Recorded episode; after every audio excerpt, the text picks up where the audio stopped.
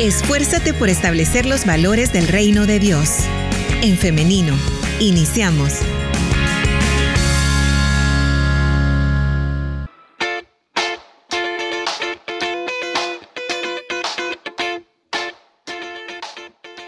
Nueve de la mañana con 52 minutos. Ocho minutos nos separan de las 10 de la mañana y ya estamos listos para iniciar con la entrevista de hoy.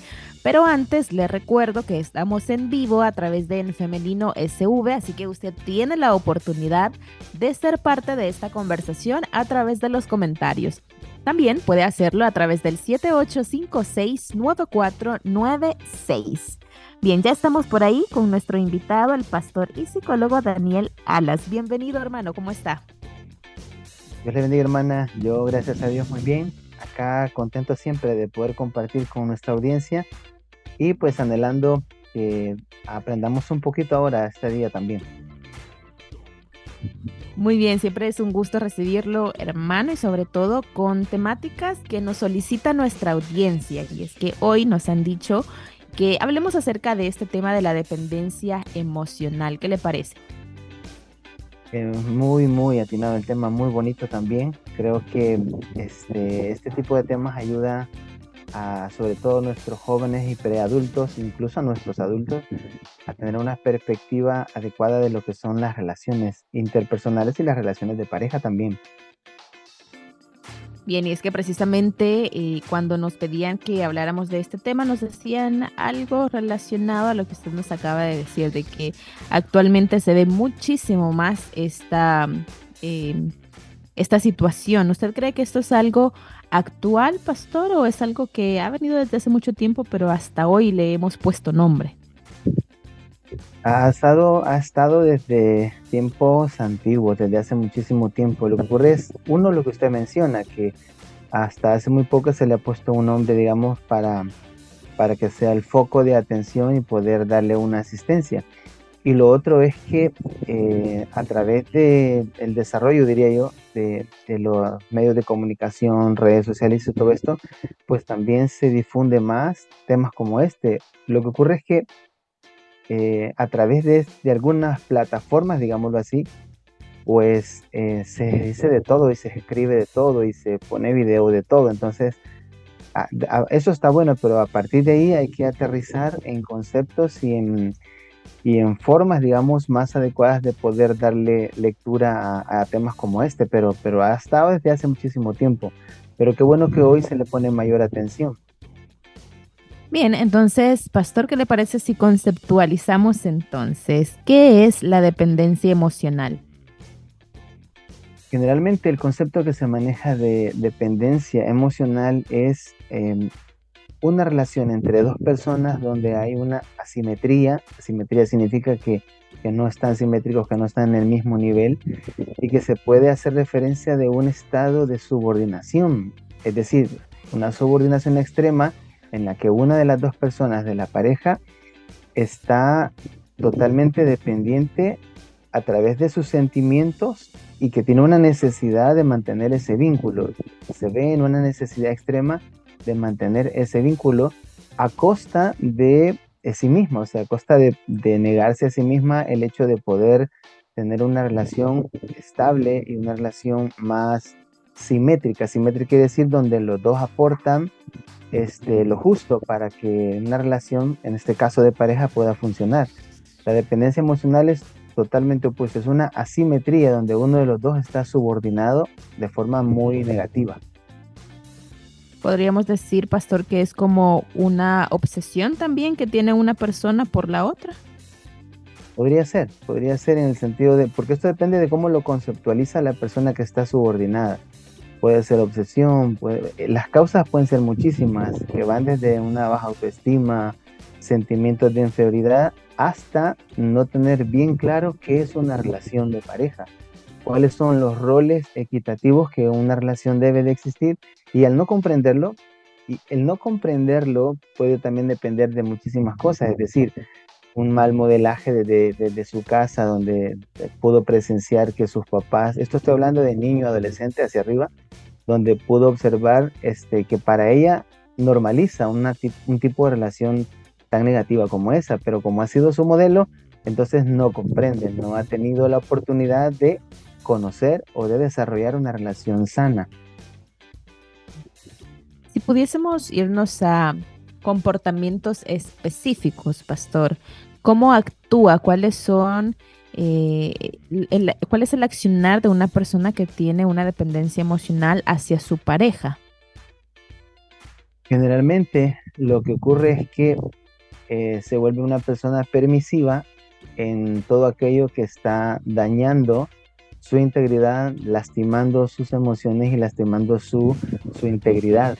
Puede ir desde su integridad física, eh, o sea, pone en riesgo, esta persona puede poner en riesgo su integridad física, obviamente su integridad emocional, su integridad intelectual, incluso en ambientes cristianos hasta su integridad espiritual. Cuando hablamos de su integridad es que está en riesgo aquello de lo cual esta persona tiene derecho a disfrutar y a vivir.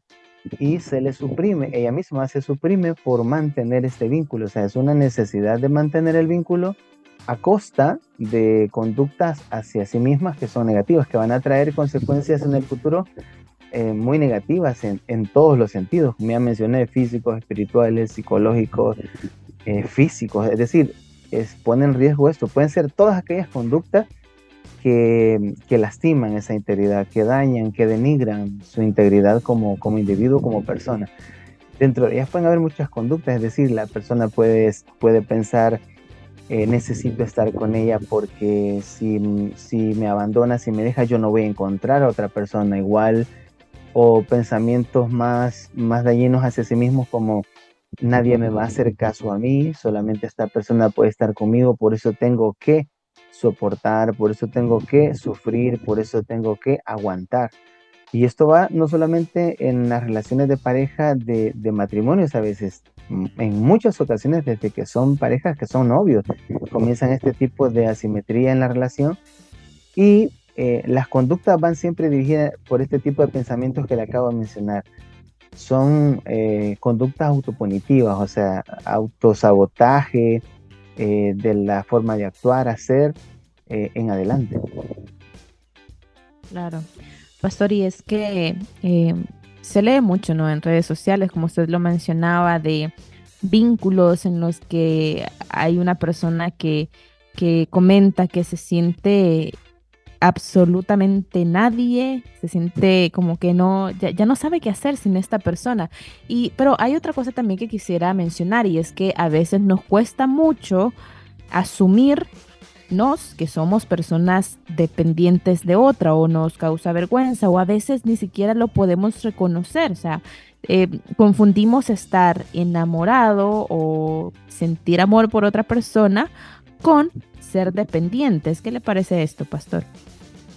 Sí, e, eso es lo que realmente ocurre. Cuando una persona tiene muy claro eh, su posición en medio de una relación, entonces es que aprende a desarrollar el sentimiento del amor, aprende a desarrollar estos, estos conceptos en los cuales eh, lo hemos hablado tal vez en otras ocasiones donde, donde hemos dicho que amar, por ejemplo, es una decisión, pero es una decisión que va pensada Em, hacia adentro primero, hacia uno. O sea, una persona no puede amar, ojo con esto, una persona no puede amar a otra si no se ama a sí mismo primero. Y esto no es, no es ser, como a veces se ha mencionado, ¿verdad? Que es ser altivo, ser, o, pensar mucho en uno, no, e, e, es, así. La persona que está capacitada para, entrar en una relación es la persona que ha aprendido a cuidarse, a respetarse, a amarse hacia a sí misma. Entonces, esta persona va a desarrollar conceptos más sanos acerca de una relación. Cuando no se da esto es cuando las personas callan por temor, por vergüenza, porque piensan que es normal. Esta palabra es muy clave. En, muchas de estas relaciones este, negativas em, se normalizan algunas conductas creyendo que así debe de ser una relación. Y lamentablemente, como lo mencioné, e, en ocasiones pasa hasta por por la instrucción de los, de los adultos, de los padres. es como si una, como si una joven llega y le dice, mamá, fíjate que mi novio este día me apretó muy fuerte de las manos, por ejemplo, em, y la mamá este, le dice, así son las relaciones, tú has visto cómo los hombres dominan a las mujeres.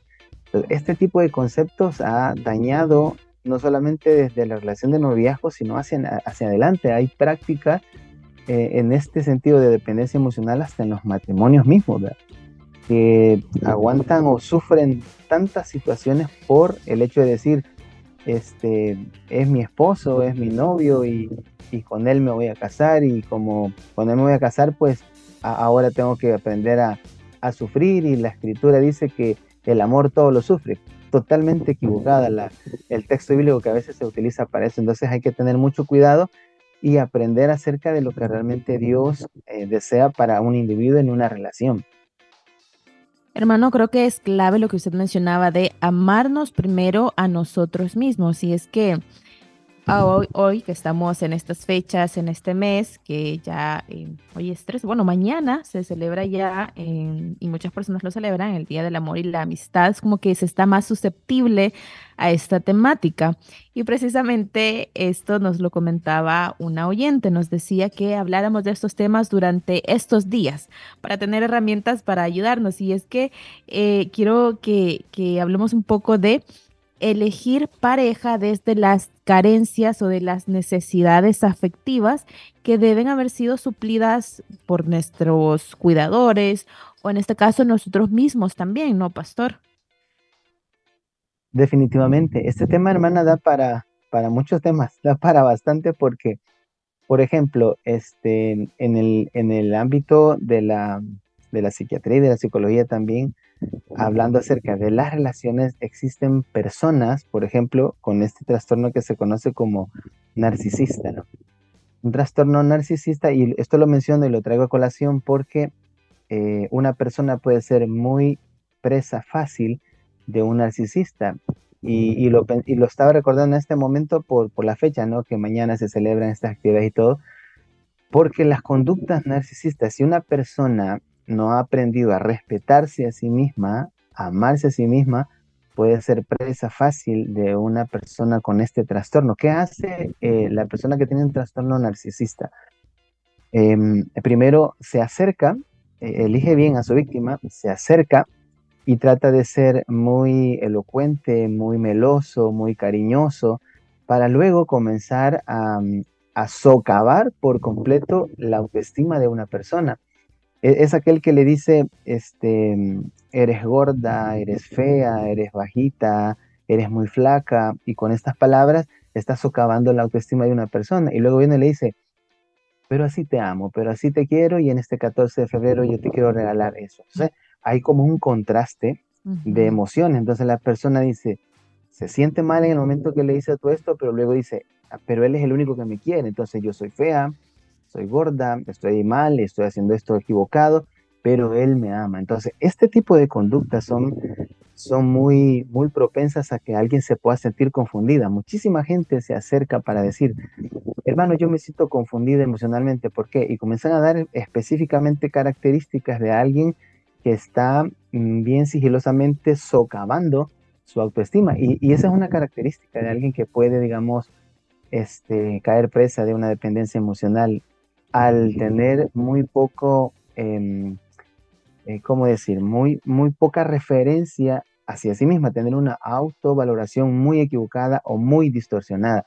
Y esto lo, lo huele en el aire las personas que son, que son con este trastorno que mencioné, lo, lo, lo ven en el aire. Entonces hay que tener mucho cuidado. Cuando hablamos acerca de las carencias, este, eso precisamente es lo que, lo que la, el victimario, si lo podríamos llamar así, se aprovecha. Tal vez no tiene un trastorno narcisista, pero como ve que su pareja cede en todas las circunstancias por esta dependencia, entonces tienden a aprovecharse de estas mismas para, para lograr sus, sus beneficios, sus objetivos malos, diríamos, diríamos porque en el amor no existe em, este tipo de, de, conductas donde, donde se desea solo el bien propio y, el, y, y, lo que falte o lo que sobre para el otro. Una, un, un sentimiento genuino, un, em, una emoción y, voy a llamarlo sentimientos reales hacia otra persona, van en la dirección de un beneficio este, hacia ella y mutuo en una relación, porque una relación debe haber un beneficio mutuo para los dos. Ahora, hermano, ¿qué pasa si alguien nos está escuchando y dice, bueno, yo no sé si es un enamoramiento sano lo que estoy sintiendo, si estoy cayendo en, en una relación de dependencia emocional? ¿Existen algunos signos de alerta, pastor, que nos pueden servir como indicadores de una relación de dependencia emocional? Sí, la verdad es que sí. Em, ahora, hay que, hay que comprender que el enamoramiento es algo em, normal, diríamos, hasta cierto punto y que, que, dura un periodo de tiempo corto. Porque en, es, en el enamoramiento lo que está eh, en efervescencia solamente es algo emocional. La etapa donde eh, no importa cómo sea su pareja, él la ve como, como el hombre más guapo del mundo, como la mujer más linda del mundo. Em, es esa etapa en la que em, parte de nuestro sistema límbico está a tope, ¿no? O sea, son total emociones. Pero amor como tal y sentimientos genuinos va un poco más allá de eso. Y, los síntomas generalmente que están eh, en la cabeza de, eh, de, una relación mala o de una relación este, de dependencia emocional por ejemplo, pasa porque la persona se sienta muy ansiosa o muy deprimida en medio de esta relación.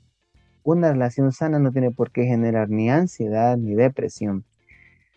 Pensamientos obsesivos también, ¿verdad? Acerca de que me va a abandonar, eh, miedo al abandono, miedo a estar solo, em, alteración del sueño también. Si esta persona, eh, esta relación está generando una distorsión en su ciclo del sueño, también son señales muy negativas. Y sobre todo, estas mismas carencias emocionales pueden llevar a una persona a creer que no puede estar solo o le tiene miedo a la soledad. Cuando una relación es, es buena, cuando una relación es sana y va en crecimiento y va perfilándose a algo realmente significativo, no tiene nada que ver con ninguno de estos síntomas. La persona tiene que sentirse cómoda, tiene que sentirse respetada, tiene que sentirse que en cualquier momento, si es una relación de noviazgo, en cualquier momento esta relación podría terminar y eso no debe de, ofuscarle ni de generarle un, nivel de, ansiedad extremo, ¿no? Porque simplemente se están conociendo. Esto yo se lo he dicho a las parejas siempre cuando tengo la oportunidad de atender una pareja y les digo, esta relación este, hoy está y como se están conociendo, probablemente mañana no esté y eso no pasa nada, es dentro de los de las probabilidades que ocurren en medio de una relación. Y, eso, o sea, es decir, si, si, los, si, estos, si estas conductas le están generando o está poniendo, eh, está perdiendo, como diríamos, el costo es muy alto y está renunciando a un bienestar, entonces es una relación de dependencia. Pero si esta relación está generando un bienestar para ambos y está siendo este, de respeto, de, de cordialidad, entonces eh, eso sería una relación más sano. Una relación de dependencia es renunciar a mi bienestar propio por esta relación. Ahí podemos incluir, por ejemplo, se me ocurre, pastor, anteponer los deseos de mi pareja a los míos o también de este gran em, factor también que no sé si ya lo mencionamos, pero la idealización del otro, ¿no? Sí, es correcto.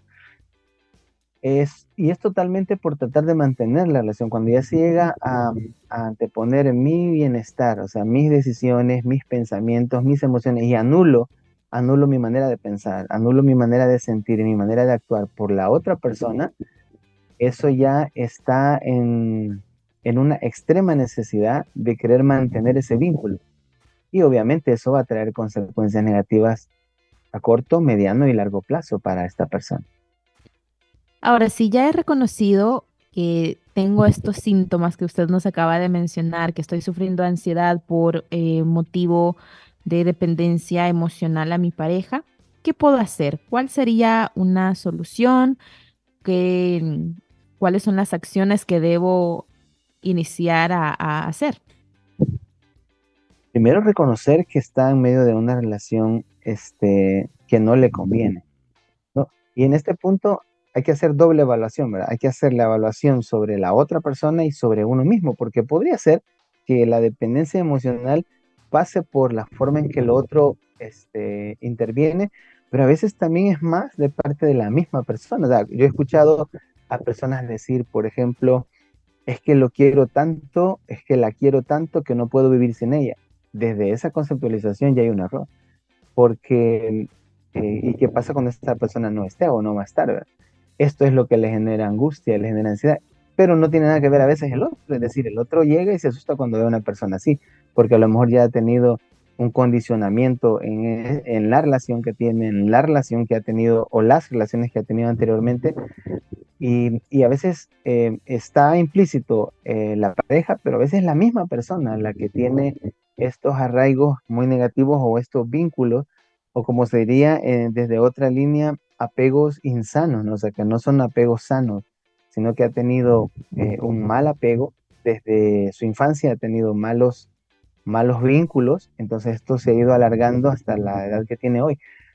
Lo que tiene que hacer es primero reconocer que, tiene un problema, segundo quizás eh, acercarse a, si, es alguien que está en la iglesia, acercarse a sus consejeros, a pastores, y no descartaría el hecho de que también pueda buscar ayuda profesional, porque eh, muchas de estas personas tienen un, muy mal distorsionado autoconcepto, o sea, mal de sí mismos y, a veces pasa por, por, ideas muy, lo que en psicología nosotros conocemos como esquemas mentales muy rígidos, es decir, que yo he platicado con personas que, que a sí mismas se, se, se, o sea, están describiéndose de manera muy distorsionada y están viendo eso. Uno en psicología utiliza esta técnica que se le conoce como la del espejo, porque es algo tan sencillo. Uno, uno les pone un espejo y les dice, mire usted que mira acá. Y muchas personas tienen un tan mal concepto de sí mismo que ni tan siquiera eh, quieren verse al espejo. Pero ahí estamos hablando de ya ideas cognitivas o, estructuras cognitivas que hay que trabajarlas para desestructurar esa manera de pensar. En psicología se le conoce como reestructuración del pensamiento. Desde ahí, este, creería yo que también la ayuda profesional puede ayudar.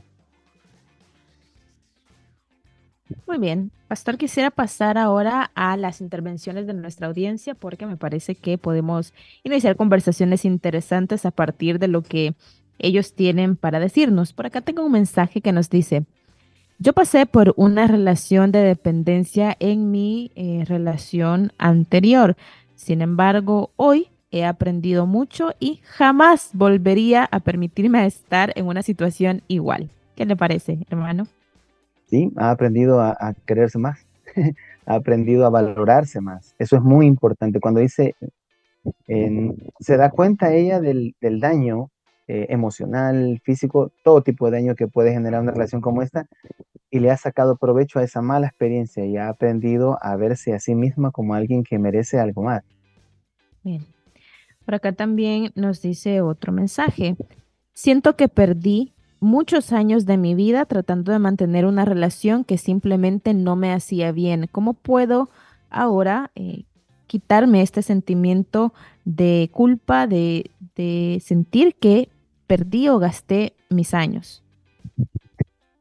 Em, ya con lo que ha pasado es muy difícil, ¿no? O sea, yo siempre acostumbro a decir a las personas con las que me, Dios me permite poder comunicarme a veces con ellos, digamos así, de forma personal, que, del pasado lo único que uno puede ir a traer es, depresión. O sea, la depresión es eh, sentimiento de culpa del pasado. Eso es literalmente, la depresión es culpa por lo que me pasó a mí allá atrás. Y de eso ya no podemos hacer nada. Es lo mismo, ¿no? La ansiedad es miedo de lo que me va a pasar allá adelante que todavía no ha llegado. Entonces, lo que debe hacer es concentrarse en su presente, en las decisiones que va a comenzar a tomar a partir de ahora porque esas decisiones son las que van a traer un resultado a su vida este, eh, ahora mismo. Es decir, es como la escritura dice, ¿no? Que, que si sembramos ahora, pues vamos a cosechar. Es de comenzar a sembrar en la vida de uno, es de comenzar a sembrar en mis emociones, es de a comenzar a sembrar en mis pensamientos, en mis proyectos, en mis metas, pero que van dirigidas a aquellas cosas que me van a proporcionar a mí un bienestar. Y de eso, de lo único que puede tener control es de su presente. El pasado ya no se puede tener un control, mucho menos del futuro porque ni tan siquiera ha pasado. Entonces, eh, si, si constantemente está yendo atrás, la tristeza no va a desaparecer. Y sobre todo si genera culpas hacia sí mismo. no hay nada más dañino para un ser humano que se culpe a sí mismo. Entonces tiene que aprender a perdonarse a sí mismo. Eso es muy importante. Los seres humanos, yo he platicado con personas que me dicen, yo ya sé que Dios me perdonó por lo que hice en el pasado, pero no me perdono a mí mismo. Y eso es culpa, es un sentimiento de culpa. Entonces muchas personas están ancladas en su pasado.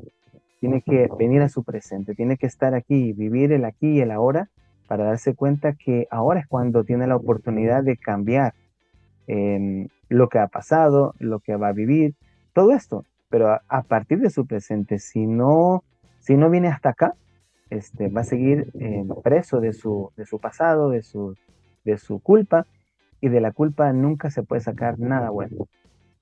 Hermano y audiencia, ahora mismo acabo de recordar algo que leía hace algún tiempo acerca de la culpa y precisamente lo que usted dice, eh, leía que de todas las emociones o sentimientos podemos sacar un beneficio. Sin embargo, la culpa es la única eh, emoción de la cual no podemos sacar absolutamente nada. Por eso es que hay que tomar una decisión consciente, hay que pedirle a Dios la fuerza de voluntad para no dejarnos sumir en ella y lo que usted mencionaba, no seguir adelante.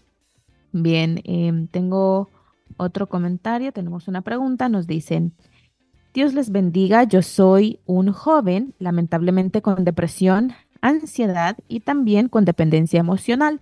Recientemente terminé con mi pareja y me preguntaba cómo podría sobrellevar eh, de mejor manera dada mi situación? Es básicamente lo mismo. Es decir, que el estado de ánimo de una persona depende de lo que pasa por sus pensamientos. Este, esta, esta triada yo la, la, he compartido muchísimas veces porque de eso se trata la mayor parte de actividades del ser humano.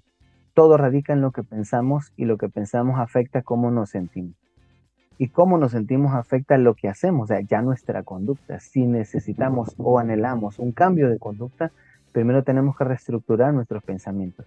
Para que reestructurando nuestros pensamientos se vea afectada de manera sana, de manera positiva, veríamos a través de la escritura con un corazón y una alegría o un gozo mayor que nos permita actuar de diferente manera. Es decir, y dependerá de cuánto tiempo también lleva de, de haber dejado la relación, porque mm, se vuelve patológico cuando alguien ya lleva seis, siete meses que ha terminado esta relación, ocho meses, y sigue, digamos, sufriendo por la separación de esta relación.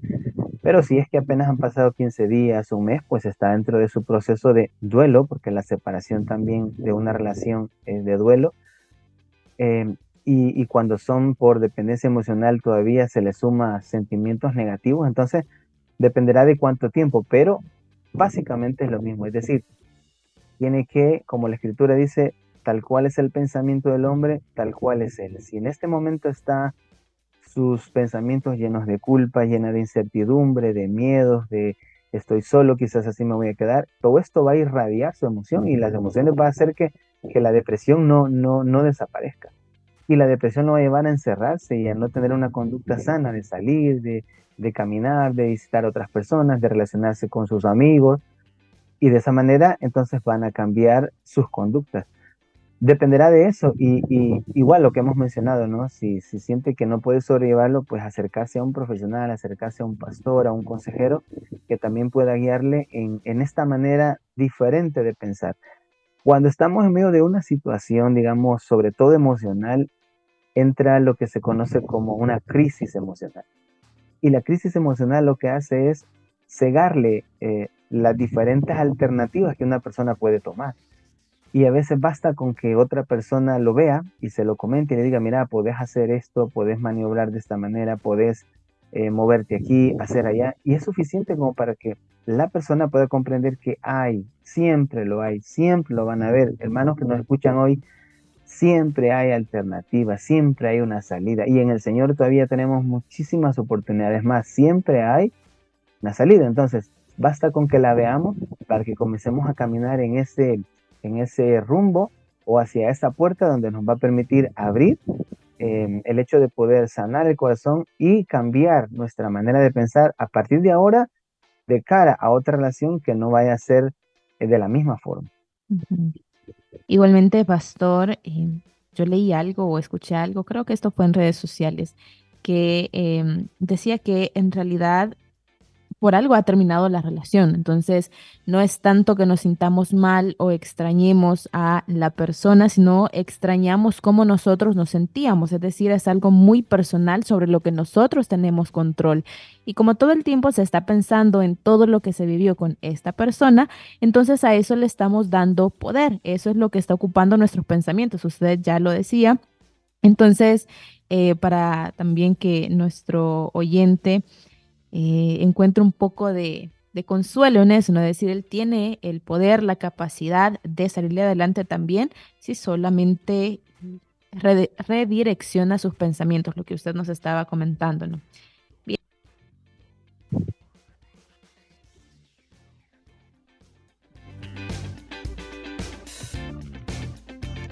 Perdón, ahí estamos, se me fue el audio, pero bien. Eh, te mencionaba que tenemos otro comentario en el que nos dicen, nos agradecen por estar tocando este tema y nos dicen por acá que eh, son temáticas que sobre todo los jóvenes cristianos deben entender y deben hablar más. ¿Qué le parece, pastor? Me parece que sí, porque son los que están, digamos, en, mayor em, riesgo de, caer en una relación de esa manera, una relación de dependencia pero por lo mismo, ¿no? Porque son jóvenes y cuando se es joven, pues eh, ya lo hemos hablado en otras ocasiones, ¿verdad? El cerebro desarrolla o termina de desarrollar ya por los 25 años, entonces hace falta todavía esta parte pensante e inteligente del ser humano que se llama área prefrontal eh, o el neocórtex, como lo, lo, llaman algunos médicos, y, y, es la última que termina de desarrollar, o sea, el cerebro madura de, desarrolla de atrás hacia adelante, entonces la parte más inteligente, que es la que nos lleva a organizar y tomar decisiones sabias, es la última en desarrollarse. Pero yo diría que también este es un tema que, que, no estaría ajeno incluso a relaciones ya de matrimonio. Hay gente que ha llegado a tener relaciones de dependencia emocional dentro de una relación ya de pareja formal de matrimonio. Entonces también, um, ojo con eso porque, porque todo esto que estamos mencionando le puede a alguien ayudar a reconocer que es una relación sana, un matrimonio sano y algo que está socavando la integridad este, de una persona y que la está socavando de forma negativa a una persona en una relación de pareja. Pastor, también nos comentan si en otra oportunidad podemos hablar de otro tema de cómo afectan las redes sociales a la autoestima de la juventud, porque nos mencionan que eh, sobre todo en la actualidad con el tema de redes sociales, hay muchos jóvenes que están padeciendo de baja autoestima y esto les lleva a elegir parejas que no son buenas para él o para ella y caen en situaciones de codependencia o de dependencia emocional hacia ellos. Sí, las redes sociales han, han sido de una enorme utilidad, pero no solo para escoger pareja y no solo para generar baja autoestima, está generando uno y mil trastornos en los, en los adolescentes, en los niños y en muchos adultos también. O sea, eh, tenemos que tener mucho cuidado. Quizás el tema iría más en función de cuidado, ¿no? Con el manejo de, de los dispositivos, el tiempo que se utiliza, en qué cosas se utiliza, porque esto de la imagen corporal, este, hay un trastorno que se llama dismorfia corporal y es cuando la persona, aun y cuando sabemos que todos los seres humanos no somos perfectos, los seres humanos todos tenemos em, atributos y no atributos, es decir, todos los seres humanos tenemos altos y tenemos bajos en lo físico, en lo emocional, en lo cognitivo. Entonces, reconocer eso nos puede ayudar a no caer en un extremo de, de esperar la aprobación en todo sentido, es decir, este, yo he platicado con muchas jovencitas, por ejemplo, que algunas están muy preocupadas solamente porque sus ojos son más pronunciados, porque su nariz es un poco más grande, porque sus orejas, porque su barbilla, porque su frente es, la de no acabar. O sea, esto de las redes sociales ha, ha incidido en que haya más dismorfia corporal, que la gente no esté a gusto como es, que la gente no esté conforme como, como Dios la creó cuando en realidad todos los seres humanos, o sea, todos tenemos altos, tenemos bajos, tenemos cosas que, que podríamos llamarlas estéticamente mejores que otras, pero todos los seres humanos estamos en esa línea. Entonces, Eh, el tema quizás iría más por eh, cuidado con el manejo de los, de los dispositivos y sobre todo en, en las edades, porque no es lo mismo cómo interpreta el aspecto físico o, el aspecto estético una niña de 10 años como una chica de 15, como una de 20, como una de 25. Es muy diferente cómo, lo, lo, puede conceptualizar y en base a eso, el problema es que en las redes sociales van todo, se, se avienta todo y, y a quien abre su dispositivo y ahí está disponible. Entonces hay que tener mucho cuidado. Los padres de familia tenemos que tener mucho cuidado con lo que nuestros hijos de diferentes edades están viendo en los teléfonos. Bien, pastor y audiencia, vamos llegando al final de este espacio de entrevista, pero me encantaría que nos dejara con una reflexión final respecto al tema de la dependencia emocional. Bueno, sí, quisiera decir que, que si lo vemos desde el punto de vista de espiritual, bíblico, de Dios, Dios es el primero en que nos amó y nos amó tal como somos. Y Dios nos ha mostrado a través de ese, de ese amor y de esa gracia la, el valor que los seres humanos tenemos, el valor que sus hijos tenemos. Entonces, si Dios que es el creador del universo, si Dios que es el creador de todas las cosas, nos ama, nos respeta, nos valora como somos, ¿por qué vamos a dejar que una persona nos desvalore? Entonces aprendamos a, saber quiénes somos, a saber qué es lo que Dios ha hecho en nuestra vida y a partir de ahí darnos el lugar que nos corresponde. No es, no es eh, altanería ni nada de eso, sino más bien es reconocer esa creación majestuosa que Dios hizo con cada uno de los seres humanos y que el amor es todo aquello que nos lleve a un bienestar. Si hay una persona que se siente bien, que se siente respetada, que se siente que su bienestar aumenta que como persona crece, está en una relación con mucha, eh, con mucha proyección, muy significativa. Pero si es todo lo opuesto, no es malo, es mejor terminar algo que me va a dañar, que me va a lastimar, a que por esperar que se me, que se me valide, continuar sufriendo todo tipo de situaciones negativas. Dios no, Dios no eso, eso no es la voluntad de Dios. Bien. Pastor, recibimos otra pregunta y tal vez podemos terminar con esto. Nos dicen, em, uno puede también llegar a caer en una dependencia emocional cuando siente que no tiene apoyo en su familia, porque siente que solo con esa persona, eh, solo esa persona le puede comprender. ¿Cómo podríamos ayudar a una persona que está en esa situación?